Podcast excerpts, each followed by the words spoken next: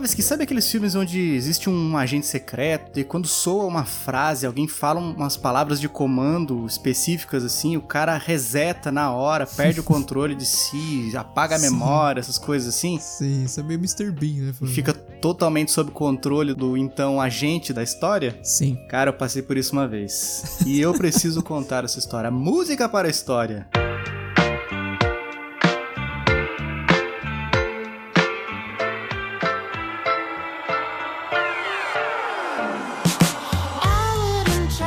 Vitinho, eu passei por isso um dia que eu saí despreocupadamente em busca de algum novo jogo. Hum, Um jogo novo pra, pra me divertir nas minhas horas livres.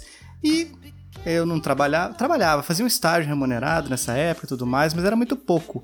E eu confesso, fui um pirateiro safado e eu fui atrás das barraquinhas de pirataria de Pindamonhangaba. hashtag quem nunca.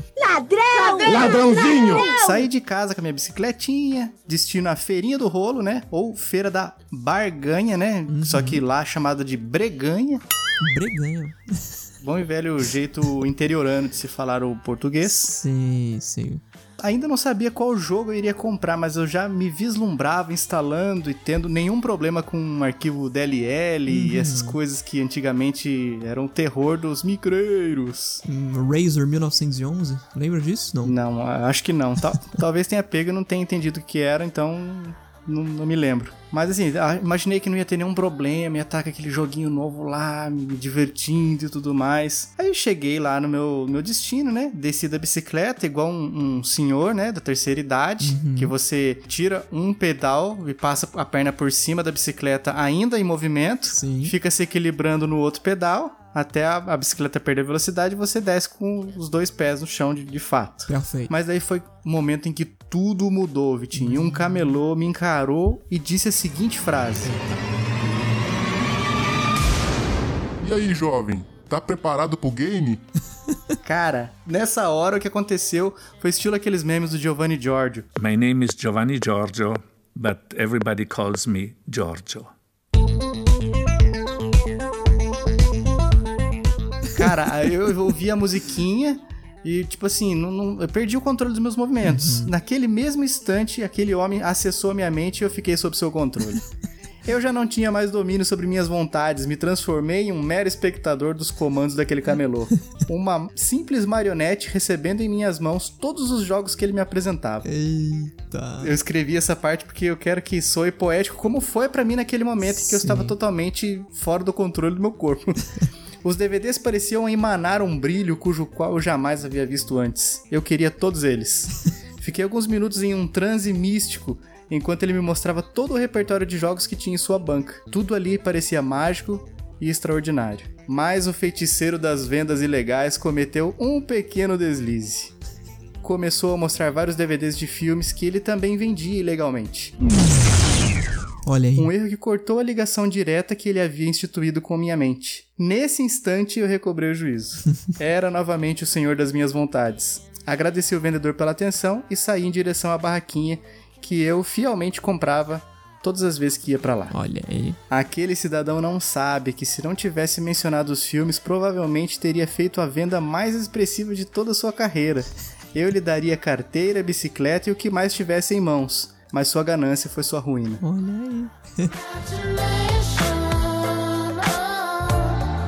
Vitinho, aquele dia eu fiquei realmente deslumbrado, cara. Eu não sei, o cara falou: "E aí, tá preparado pro game?" Essa simples frase me Flau. desligou. Agora, eu quero Tum, agora. Virei um fantoche. Eu que- eu quero, tô, tô preparado. O que, que você tem? Eu quero tudo. Me chateia pensar, Fabinho, em três, três coisas nessa história aqui. Primeiro, você não estava preparado pro game, aparentemente.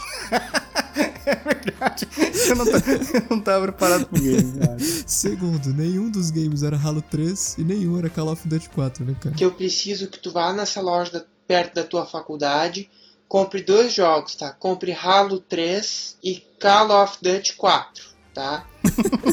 Nossa, lembra disso? Isso é um clássico das interwebs. Muito bom, cara. Já aconteceu isso com você alguma vez, Vitinho? De você ficar cego e comprar alguma coisa que depois você fala assim, nossa, por que, que eu comprei isso, cara? O que, que eu tava pensando quando eu comprei isso? Cara, precisaria parar pra pensar, Fabinho, mas muito provavelmente qualquer coisa da minha vida foi nessa Ah, pegada. compras por impulso, cara. Quantas, vezes eu já não Quantas, fiz? quantas, meu Hoje em dia eu acho que eu tô mais esperto. As minhas impulsivas hoje que eu paro pra pensar nesse sentido, todas são comida, Fabinho. Todas. Ah, eu acho que é o principal, né? É. Inclusive aquelas. Até se chama assim, né? A área de compra por impulso, Uhum. que é aquele, aquele espacinho que fica logo na frente do, do caixa do mercado. Uhum. Aí tem bala, chocolate, pirulito, push-pop, coxinha, salgadinhos, esfirra, Só vai. risoles e tudo mais.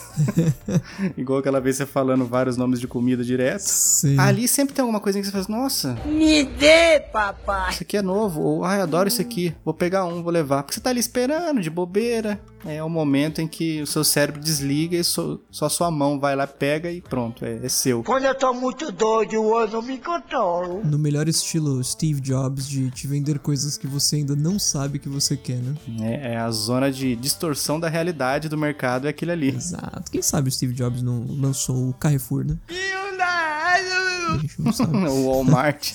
Shouldn't be so cold, but you can't even look me